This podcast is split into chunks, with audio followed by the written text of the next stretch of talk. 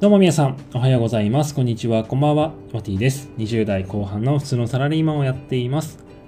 今日は水曜日の夜に収録をしておりまして、皆さんいかがお過ごしでしょうか。僕はね、昨日配信でもお伝えしたんですけれども、まあ、朝から活動しますってことでね、お伝えをしていたんですけれども、今日はですね、しっかり朝8時からですね、オンライン英会話を受講しましてね、今一日を置いているような感じでございます。やはりですね、朝から活動するとですね、すごく有意義に感じられますし、個人的にはね、やっぱり朝から活動するのはいいことなんじゃないかなと思いますので、皆さんもぜひ試してみてはいかがでしょうか。まあ、というわけで今日の配信なんですけれども、まあ、そのオンライン英会話に関連してですね、英語学習についてお話をしていきたいなと思います。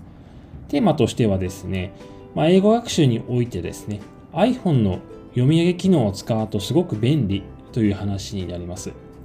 まあ、どういうことかっていうとですね、まあ、すでにご存知の方はいるかもしれないんですけれども、iPhone にですね、読み上げ機能っていうのがあってですね、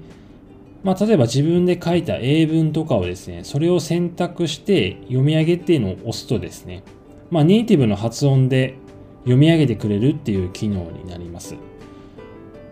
で、やっぱりね、英語学習とか自分で文章とか英語の文章とかね考える時があると思うんですけれども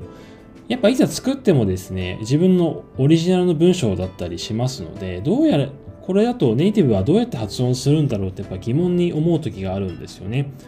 僕もやっぱり今自分でね英文とかを作るようにしてるんですけれどもやっぱそうするとね発音がなかなか一個一個調べるのもめんどくさいってもありますしやっぱ音のつながりとかもね結構難しかったりするのでどうしようかなと思う時があるんです。ただそんな時はですね、この iPhone の読み上げ機能がめちゃくちゃね、助けてくれるんですよね。で、これどうやって設定するかっていうと、ね iPhone のお持ちの方はすごく簡単にできます。でざっくりね、お伝えすると、iPhone の設定のアプリがあると思うんですけど、そちらからですね、一般のメニューの中のですね、アクセシビリティってやつを押してもらいます。で、その中のですね、スピーチっていうところの中にですね、え選択項目の読み上げと画面の読み上げっていうところがあるので、それをね、えー、機能をオンにしていただければですね、読み上げることができるようになります。で、これいいところがですね、まあその読み上げてくれる英語の声をですね、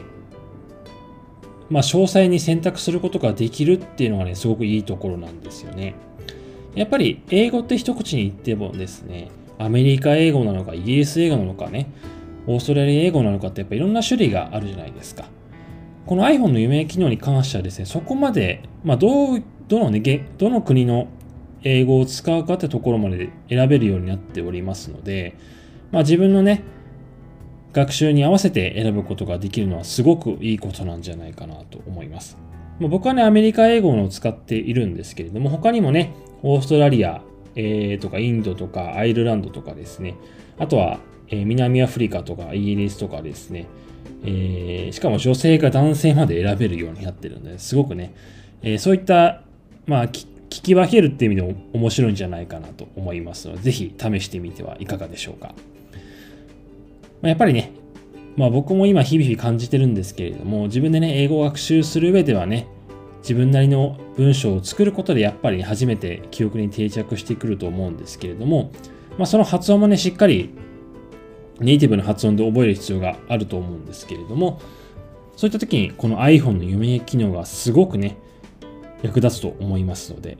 ぜひね、英語学習されている方は活用してみてはいかがでしょうか。まあ、iPhone の読み上げ機能ってね、調べてもらうと、えー、この機能のね、設定の仕方出てきますので、ぜひやったことない方はやってみてはいかがでしょうか。